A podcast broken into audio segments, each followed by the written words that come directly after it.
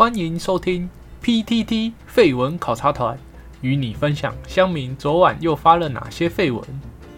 大家好，我是废文考察团团长，这是个与大家分享团长昨晚又虚度光阴看了哪些废文的 Podcast。分享内容尽量以废到笑的文章为优先，也会分享一些乡民好笑的留言。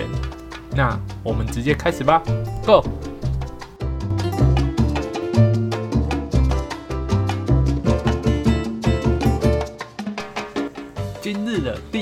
章来自于八卦版，作者 JC 九一零。问卦：公鸡要射多少次才能挤满一罐鸡精的量？如题：人类射一次才几 CC 而已，一罐鸡精大约七十 CC。一只公鸡到底要射多少次才能挤满一罐？或是一罐鸡精里面有多少只公鸡的小？有没有鸡精的八卦？鸡精真的是鸡的精精液吗？团长一直以为是精华的意思。一 Stupid 推文，显金表示专务基金又不是小做的，果然团长的理解没有错。A S T R A Y V I P，你不知道是杀鸡取精制造的吗？这也太浪费了吧！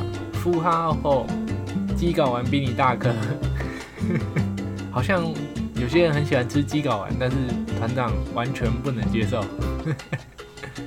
鸡心那一类的内脏类，团长也都觉得不太能接受。P O Q W I U E 啊，难怪鸡精这么难喝。P P P T T T Q A D，你叫人参射给我看啊？等一下有人参精吗？不是都是什么鸡精掺人参吗？所以那不是人参的精吧？F O R A L I V E 五二零蒜头表示有有蒜头的蒜头精这种东西哟，团长不知道。Super N A K T U B 鸵鸟表示简单，袋鼠表示有难度吗？可是没有人会喝袋鼠的吧？下一篇文章同样也是来自于八卦版 Y Y V V K K 问卦，为啥一堆船都挂巴拿马国旗？最近运油轮为了连 WiFi，在摩里西斯外海触礁。等一下，为了连 WiFi，本身是日本公司的，日本承租的，照理来说要挂日本国旗吧？但是报道却说挂巴拿马国旗。国旗是可以随便挂的吗？为啥很多船都喜欢挂巴拿马？有没有船籍专家可以说一下？AJHE 零九二四，这艘船是我在巴拿马注册的。SEBACK 公海 ECDENA 巴拿马总统为人 四海，很多朋友，真的大家都跟巴拿马总统有点交情。JNA 三零六没有罪字，但日本也没有罪字吧？之后 中华民国才有罪字。K E R I A 巴拿马总统交友广阔，真的大家都跟他有点交情。Y Y 丽丽 K K，他的回应是说：“我知道是税金问题，但是船只国籍的规定这么松散，外国公司也可以注册吗？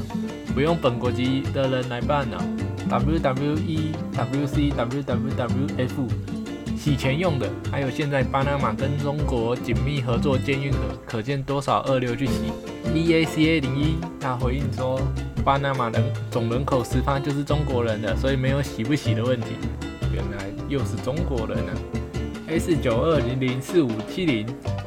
如果你问的是漏油事件，只能说摩里西斯这个国家的力量太弱了，没有办法给船公司和日本政府很大的压力。原来摩里西斯是一个国家，啊团长根本就不知道他在哪。他继续说，如果发生在欧美，日本的态度就不是这样了。而且发生漏油事件有关系的是船公司，日本政府只能给压力或协助而已。每个船籍国都有基本的管理能力，像是 ISN 船舶检验都是手段之一，只是看松散程度而已。修法只有等到发生大事件才有可能，而且要发生在欧美。其实发生这种事之后，港口国都会对靠港的权益船实施高强度的 PSC 检查。确保残疾国都有好好管理，如果没有就扣船或限期改善。一旦高强度检查的时间久了，船东就会受不了，进而改船籍。改船籍就会影响这些靠船舶税金的国家，例如巴拿马、赖比瑞亚。之后这些国家就会想改善自己的管理标准，当然这都是理想情况，意思就是不会发生。那 Y Y 丽丽 K K 他也有继续问到说，这边对我这种外行人会觉得很怪，为什么船舶的国籍可以随意更改，甚至当做商品买卖，而航空器通常跟着公司国家注册，而且几乎没听过航空公司为了要避税而改成巴拿马籍的航空器编号。两者应该都是主权国家的延伸领土，我会觉得应该要完全禁止随意变更船籍的问题，才能根除责任归属不清的问题。这样子，台湾的船以后全部都要挂中国籍了。那下面刚刚的 S 九二零零四五七零也有回应，他说因为船是载货，飞机是载人，所以它不一样，所以就是它的严格程度才会这样不一样。长知识了。下一篇文章来自于 Woman Talk 吧，作者 New Way。心情刚买了房子，却又得出去租屋，是不是很蠢？之前工作都租屋，不是因为大学生夜晚喧哗，再不然就是邻居口费，而不断的搬家，一年甚至有搬过四次的经验，押金租金赔了好几十万，括号还去看了身心科，现在也还在吃安眠药，发现租屋品质真的超差，我决定买房。趁着换了工作，也换了工作地点，这次不打算租屋了，东凑西凑把头期生出来。虽然卖股赔了快二十万，但是头期有了，只是预算少了点。因为预算少，只能买便宜的小平数。但我一个人住，足矣。最近交屋了，房子超安静，又新又美。一些小瑕疵，建商也很负责的，马上就来处理了。心情好好，每天白天都去打扫布置。家具电器头一次都是为了自己而买，挑选自己喜欢的，心情超好。然而，我昨晚搬家进驻的第一个夜晚，简直就是欲哭无泪。约几公尺远，外面别动的邻居，也不是他们这个社区的住户，养了两条狗，算是隔壁马路的邻居。白天偶尔听到对面有几声狗叫，但是我没有危机意识，想说听起来很远。结果夜晚，他们每隔三到五分钟就吠叫一次。我们新社区是联动透天，两排相对，无尾巷。最底是一面大墙壁，目前只有我交屋，听说没什么卖出。总之，狗吠声进来很响，这状况完全跟我之前租屋一样。现在租还惨，因为不能退租，而且我还背了快六百万的贷款。狗主人一晚就这样把狗养在外面，我受不了，跑去问，他说要让它大便，就是狗要大便。陌生人或者是猫经过时，本来就会叫。讲完，我知道我跟这里无缘了。现在身上没半毛钱，要工作却又没地方住，要重新找租屋，我真的觉得好蠢。为什么我总是找不到安静的地方？补充，之前有用过耳塞，很不舒服，还带到发炎。规律的噪音我反而都能睡得着，只是怕突然爆发声会惊醒。照原坡的这个说法，团长家也不适合他，因为团长家外面的那个马路啊，半夜都有那些八加九他妈在那里飙车干，团长真的是。很想扁他们啊，不过团长又不敢。EVA 一九四五点二零零二，所以这告诉我们，不要买房就不会被绑死了。租屋一个不爽，马上可以搬家；买房就没办法。呵 呵买房你也可以立刻卖掉。L U C I U S N A L F O Y，这太夸张了，不能检举吗？啊，元抛的回应说不想再做其他动作。之前的租屋经验也是检举、报警，样样来，跟邻居都撕破脸了。有用吗？没有，搬的是我。他们又让狗生小狗狗，还觉得是我的问题。他们有养狗的权利，外面的空地不是我的，凭什么制止他们养狗？就这样，他们不懂睡觉为什么会被狗吠惊醒的恐惧。嗯，确实啊，每个人对于那种噪音的接受度不一样，有些人就是会非常的敏感。当然，我觉得元鹏应该是属于那种敏感到有点神经质的。H H U U U。我之前窗户全关，半夜夜莺叫也是超吵，狗叫一定更吵。当时发自内心把鸟当成背景音才睡得着，而且还不是好听的那种鸟叫。团长觉得夜莺真的是超级吵的，比狗还要吵。D N D R I L L O N，你可以装双层气密窗，空调一定要分离式的，窗型很吵，门窗加装很厚的窗帘隔音。更狠的找音响公司帮你的主卧设计成录音室，然后就听不到外面的声音了。确实，但是这种事情就是他最后说的，找音响公司把你的主卧设计成录音室，这个其实很多是要装潢的时候就要做的。像团长的朋友，他们家最近也在装潢。那团长朋友的哥哥想要弄一间隔音很好的，里面比较安静，让他玩电脑有时候很激动，就不会吵到其他人。间小空间的墙都特别加厚，里面还有特别加装吸音棉。但是结果他们的那一扇门就是不知道是设计师的疏忽还是怎样，反正那扇门是一个普通的木板，所以那扇门完全没有隔音效果，所以导致于那个隔音间等于是做了一个很好的隔音间，结果你他妈门都不关的这种感觉。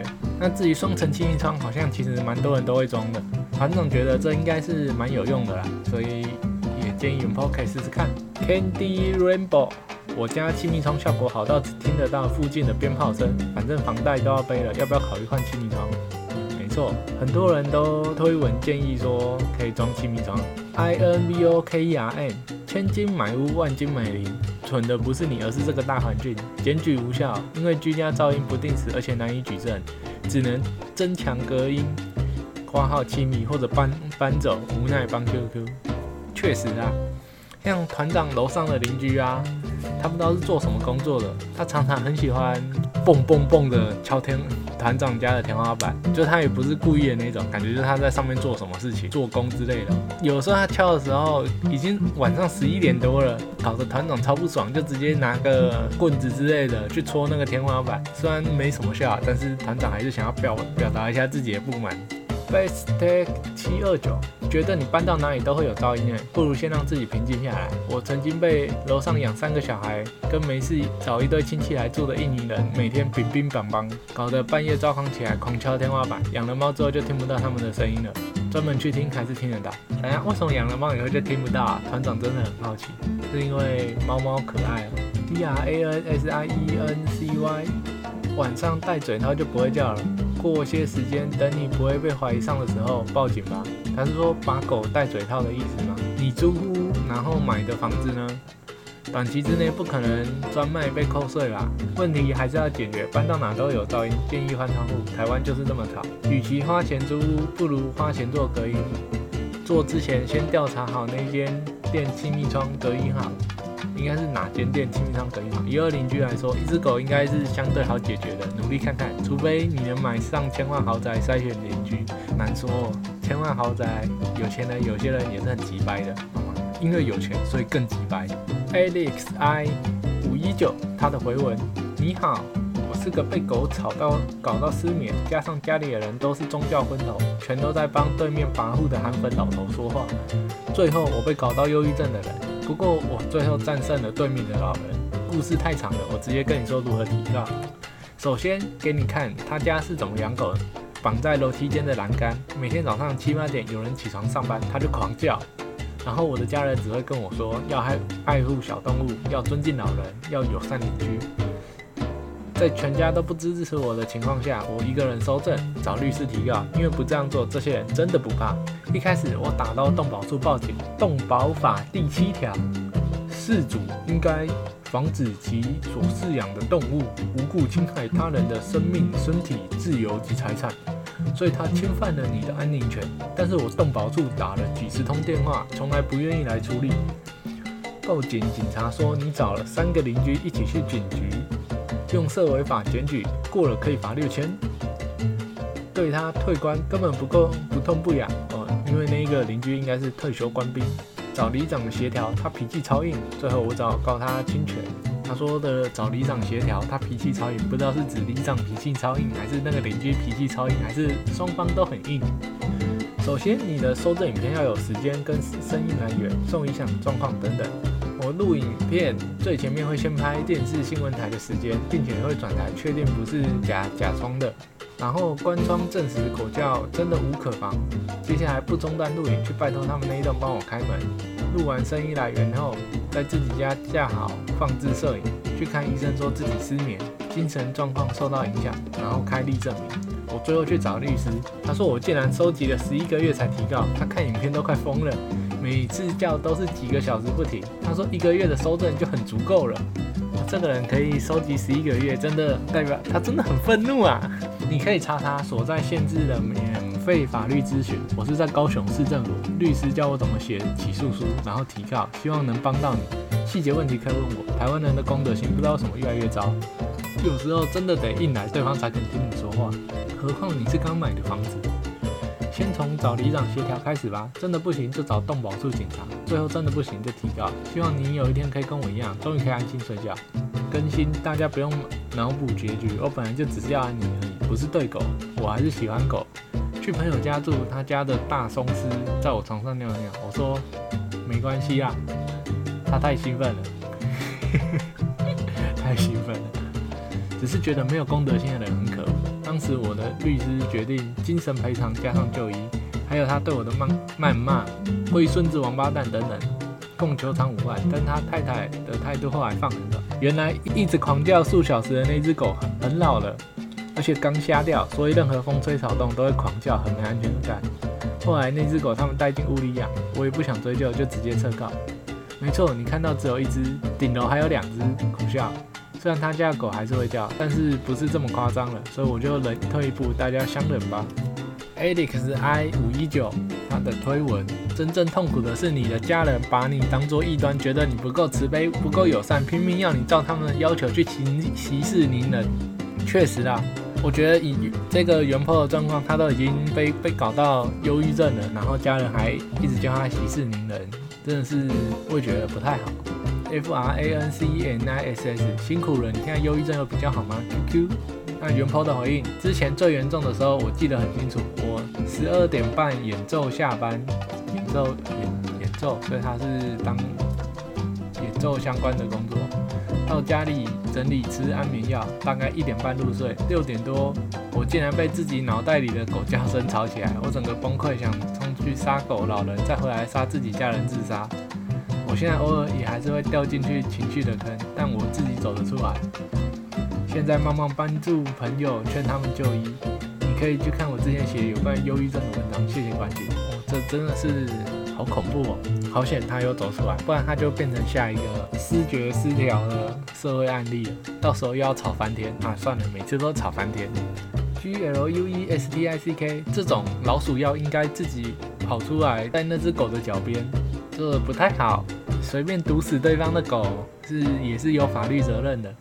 A S K D R L I N，我狗本，但推你养动物应该是建立在尊重他人的情况下为前提。确实，Ken 八一二七零喂巧克力啊，反正确认没有摄影机即可。就说不要三不五时就想毒死人家的狗哦，这样万一今天很吵的是人家的小孩，是不是也要毒死他的小孩？大家不要这么极端。A P O L O G I D E 九二四，我都趴在地上学狗叫，对方就会怕了。嗯，真的。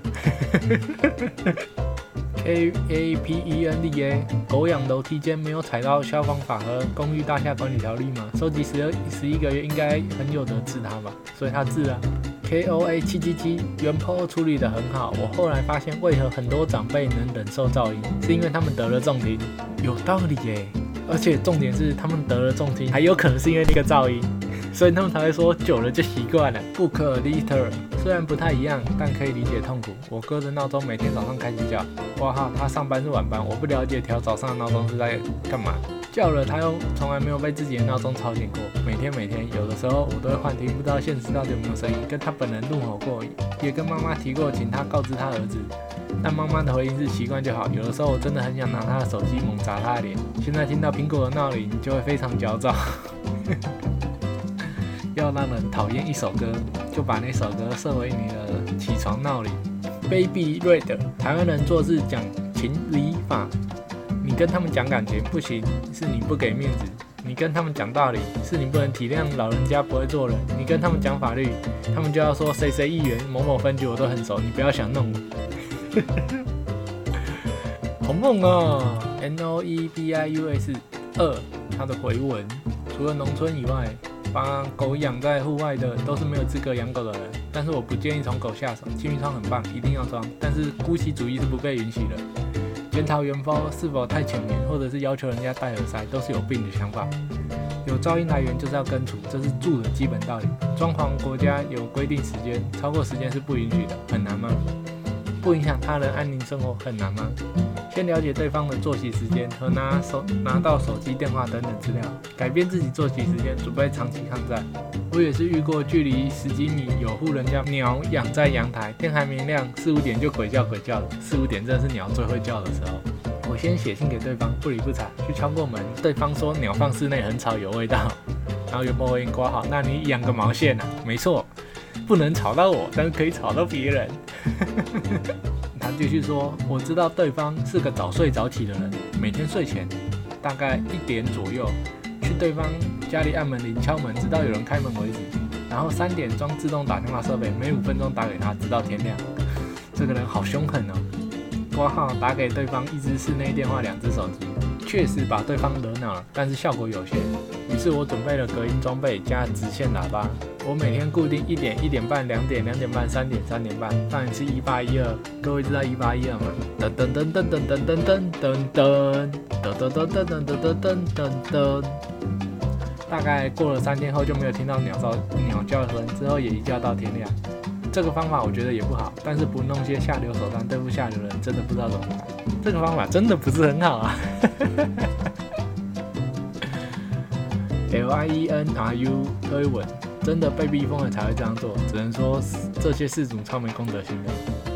White Lady，这里居然可以看到一八一二年序曲，感动，真的团长也是觉得，竟然是放一八一二，那重点是他们附近没有其他邻居吗？不会有其他的人来同时靠背他们两个人吗？A R G U S 零五一九，Well。上热门后，我才知道，原来很多人以为气密窗隔音效果很优秀，其实并不完全。大家好，我是建设公司的小小工地主任，来小小分享一下所谓的气密窗以及隔音墙。首先，现在气密窗已经是建案标配了，加上气密窗的好处多多，隔音等级高的气密窗甚至能够让轮班新人有个安稳的好觉。讲这个之前，我们先来了解何谓噪音。以原坡的案例来看，深夜狗叫声真的是很吵。但狗叫声到底几分贝呢？大概九十分贝左右。分贝很难有个体感量化，对吧？没关系，我们来抓一些来比照一下。人类一般讲话的声音大概是六十分贝，树叶摩擦声大概是二十分贝，敲打机械键盘的声音大概是五十分贝，这样子是五十分贝。所以知道九十分贝的狗叫声是多么难以忍受了吧？稍微 Google 一下，五十分贝以上就会让人难以入眠。至于气密窗是否能够减低效果呢？CNS 有对气密窗做下列规定，它有列一个 CNS 的表。他说基本上 CNS 八四六六只有大楼高层窗户才会用到，那是针对强风风切的隔音做的规范。那我们至于我们来看 CNS 三零九二和 CNS 六四零零。因为 CNS 规范要付费才能看，所以我就讲重点就好。一般的气密窗需要能够通过室内降噪降噪三十分贝的检验，也就是说，你装了这个气密窗以后，你的室内跟室外必须差三十分贝。CNS 三零九二也有将隔音分成等级，二十五级、三十级、三十五级、四十级。所以看房的时候，可以请他们提供隔音等级。除非铝窗还没发包，不然基本上都可以提供隔音等级的检验报告，材料上一定有。好啦，分享就到这边，很多都是顾后来的资讯跟自己的经验，有专业厂商看到错误麻烦指正一下。然后各位大大未来看房的时候也别傻傻看到喜欢漂亮就下手，后悔是一辈子的。Dora Tammy 他的推文问说，可以请问一下，如果怕楼上有小孩跑跳，是要买多厚的楼板才不会听到很明显的声音呢？谢谢。那永抛的回应，楼板厚度有规范的，因为楼板增厚，除了影响施工难度以外，还会影响整栋大楼的载重，载重过大会下陷，载重过轻会上浮，毕竟地底是有浮力的。大楼盖几楼用几磅的混凝土都是要经过计算的。至于这个问题，只能用隔音棉去解决。内政部营政署有在推，大楼铺地砖之前要先安装一层隔音棉。至于什么时候开始，我就忘了，要找一下资料。A N D 二，关键是玻璃厚度五五毫米、八毫米或胶合玻璃，这才跟隔音有关。C N D R I L L O N，施工和产品很有关，但重点是双层，我超怕吵。全部装了双层以后非常舒服。双层纯牛肉，独特酱料加色菜。下一篇，K O A 七七七，他有贴一个照片，他说照片中是我目前的抗噪三神器，分别是 Sony 抗噪耳机、A C S 定制细胶耳塞、美国超静音耳塞。抗噪耳机两万，细胶耳塞四五千，超静音耳塞二十。我是高敏感族，挂号，但是一直到中年才意识到这一点。搬过十几次家，也曾经因为各式各样的噪噪音做出以下举动：搬家、报警、看心理医生、上门跟人吵架。噪音的来源有音响、卡拉 OK、庙、野台戏、打鼓、抽水马达、施工、租房不及备载。后来意识到台湾很难得到安静的环境，所以怕吵的朋友。真的很推荐想办法移民去日本。你有点声音，可能整栋住户就会去举报你。这也难说吧，因为日本如果有些是租屋的，有些那种屋子很旧的，它的隔音也不怎么好。不过你知道移民去日本的应该很有钱，不会有这个问题。在 PTT 上寻找解答时，看到有人推荐这些耳塞，实际使用后已经可以面临大部分的状况。如果被噪音吵到的你，只是想抱怨或报复，可以直接跳过本片。本片的目的是为了帮助不知道该怎么办的朋友。首先，噪音对高敏感族群的痛苦不是一般人能理解的，因此社会上甚至会出现有人为了噪音杀邻居的情况。然而，当噪音就像是一不知何时会下的暴雨时，最明智的方式就是带雨伞、穿雨衣。我遇到中度噪音时，会戴细胶耳塞。出门在外，绿色才是必备的，可以降低餐厅小孩尖叫攻击。最吵的情况下，就是细胶耳塞加抗噪耳机。需要做到这程度时，通常连正常人都受不了的噪音，例如邻居在施工，可以提供足够的缓冲时间逃走。当然，戴耳塞会有不舒服的时候，但习惯就好。比起噪音的攻击，这是可以接受的。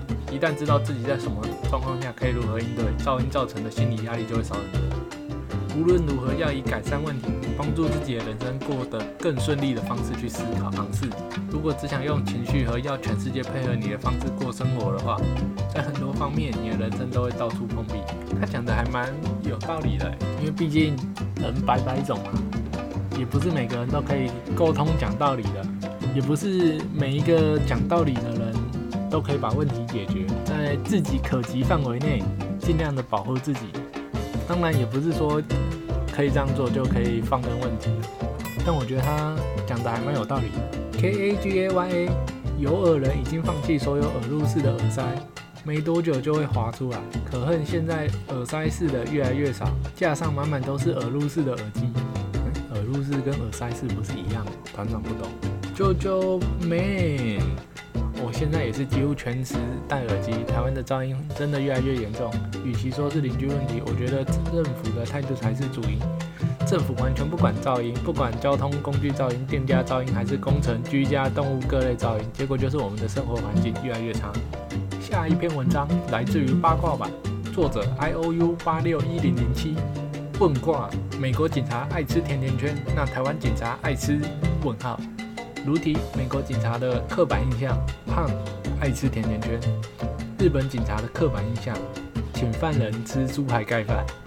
那台湾警察的刻板印象呢？有挂吗？H E N X 泡茶，T F F S 泡茶，T H E G R E A T L C 叉，穿制服买麦当劳刀被记够了，吃三角啦，干，很凶。K E N N E C T H C，你是不是要说河蟹？F I N A L 九七一吃案，U K U 案，God 还是五六案，S H C Josh 吃官司，N I C O R 零六零五吃官司，Q Q，S L I 八八九九五吃案吧，很多人都说泡茶泡茶泡茶泡茶，F I T A N O 超爱泡茶，以前擦撞纠纷到警局笔录，就看到远景狂泡茶请我们喝。这应该是比较乡下的地方吧，不然的话，很多那种直辖市什么的那些警察其实超忙的，他根本就不想理你，所以才会一直吃案。所以乡下泡茶，都市吃案。下一篇文章来自于笨版，作者 D Q W Q D B B I T O，大哭吃辣肚子炸裂。他内文写到：背景介绍，喜欢吃辣的大学生，挂号故意吃辣被辣到受不了，真的是我活该。去年来日本念大学后，我就锁定了市中心一家辛辣面馆，想说试试看能不能在一年内攻略它。让，挂号把最辣一百倍辣度拉面克掉。一开始从两倍、三倍到上一次的三十倍，每次吃完都超有成就感。直到今天挑战五十倍，第二辣。我今天进去就向老板点了五十杯辣度的拉面，心里想着，哼，我和店里的这群人可是不同等级的。然后我就悲剧了，干，超级辣！我吃第一口时，不可置信的看向老板。老板一脸，你看看你这个小笨蛋的这种表情。我原本不服输，想说好，我就把店里的水全部喝光，也要喝掉它。强忍着嘴巴疼痛，来来回回倒了几杯水之后，fuck，发豆天啊！所以我现在蹲在隔壁百货公司的楼梯间，喝刚买的牛奶中。刚刚有一个店员路过，还问我有没有事。可是说自己快被辣死，真的太丢脸了，只只好说脚酸休息。不过他看到我的香肠嘴和地上的牛奶，估计也猜到发生什么事了，再也不敢挑战这种东西了。QQ，隔天早上更新，刚刚六点起来去了一趟厕所，谢谢板友的关心和嘲笑，真的是活该啊。不过我算是没有硬吃完，所以拉的程度还没有太惨烈，屁股也还是痛痛的。平常是有在吃辣。也没有一次挑战太大的程度，吃的频率也不高，光好一周一次。营养师朋友说还算是可接受范围啊，只不过应该真的不敢再这样搞了，偶尔封一下就好。L I L I I 五五五八一六，入口结束还有出口等着你，还是说 你吃那个超辣拉面，你的嘴巴很痛，发豆点以外，你的屁股也要准备痛。Blue Taco，赢了面子，然后到厕所输出理智。输出地址一二零三一零一一零，地上的确定是牛奶？问号，所以他是想说地上的已经是不小心露出来了。C A T H E R I N E C O L，先生，你的咖喱洒出来了。F L Y I N G N A X，你应该先看医生，因为辣伤消化道而变成一辈子大便人的还蛮多的。什么是？一辈子大变人。A 五八五二四 Andy，店员说看多了当然知道啊，我来笑你的，哈哈哈。U C C U F L O R E N R E N，那你有没有吃完那一碗五十倍的面啊？元波的回应是说没有，我觉得吃完可能就要倒在店里了。S A L T L A K E，作者吃了第一口面。两眼水汪汪的望向店长，说：“可以接吻吗？”这个是什么 BL 情节？J O E A N D I V E，牛奶要先喝再吃的，保护胃壁。原来是这样啊，长知识了。H I R A N O，是真的有人辣死，并拿自己的身体开玩笑。第一口觉得不行，就认赔别吃了。S N O W Y C，日本的这种辣就只是辣，味觉毫无深度，会去挑战的，我一律当他们是白痴。照他的说法，他应该是觉得那种会辣会麻才是有深度。不过团长是觉得台湾很多的那种辣椒酱啊，与其说是辣，不如说是它咸。真的是团长不知道他到底是在做三小辣椒酱，吃到最后真的是只有咸。H A N S 一四，有趣。找了辣椒素的文来读，别喝水，辣椒素不溶于水，要喝就喝全脂乳。挂号吃辣达人甚至建议直接啃奶油条。直接啃奶油条，然后一边吃辣也感觉会很饿。是说以前团长跟朋友啊去吃一个盖饭的，反正他们店里有那个叫什么五香粉还是七味粉，但是那七味粉其实就是不太会辣的那一种，所以团长每次撒很多也觉得不太会辣。那有一次团长跟朋友去吃的时候，我们就想说啊，反正这不会辣，就直接挖个一匙，各位平平常那种挖盐的那种小汤匙，然后挖一匙很尖的，是尖起来的，不是平平的，是尖。起来，然后直接撒下去，就吃下去以后，我们两个人都后悔了。从那一次以后，团长就连七味粉都不想撒了。下一篇文章来自于八卦版，作者 Josh 画零六零六，问卦有没有最美地名的八卦？有些地方无论实际如何，光听地名就觉得是一个很漂亮的地方，让人有去寻访旅游的冲动。对我来说，听过最美的地名，一是日本的武赫，二是中国的敦煌。想问问各位版友，扣除经过最适的翻译地名，听过最美的地名是哪一个？卡尔八八九二九，三重，三重，福哈吼蓬莱仙山，真的有这个地名吗？蓬莱仙山不是大家都会想到一些那个以前奇怪的节目吗，是 Dub Dog 五五六六，凄美向阳，凄美真的是听起来蛮美的。Tony 一二一零一零，优美圣地，不是优胜美地，台中市和平区，J A N N A 木古木鱼，木古木鱼听起来真的是蛮美的，实际上也蛮美的。不过团长以前一直以为木古木鱼真的是去看鱼的。S T O R Y F 六六零一四，芝巴里，芝巴里是不是在桃园啊？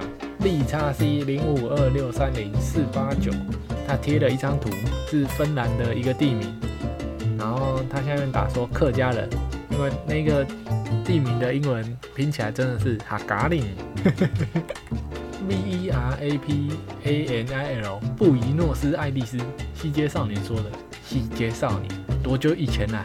团长那个时候搞不好不知道是国中还国小啊，但是团长其实蛮喜欢《西街少年》的，虽然现在来看就是一个八加九片，但是团长那个时候觉得哦，好帅，帅就是帅。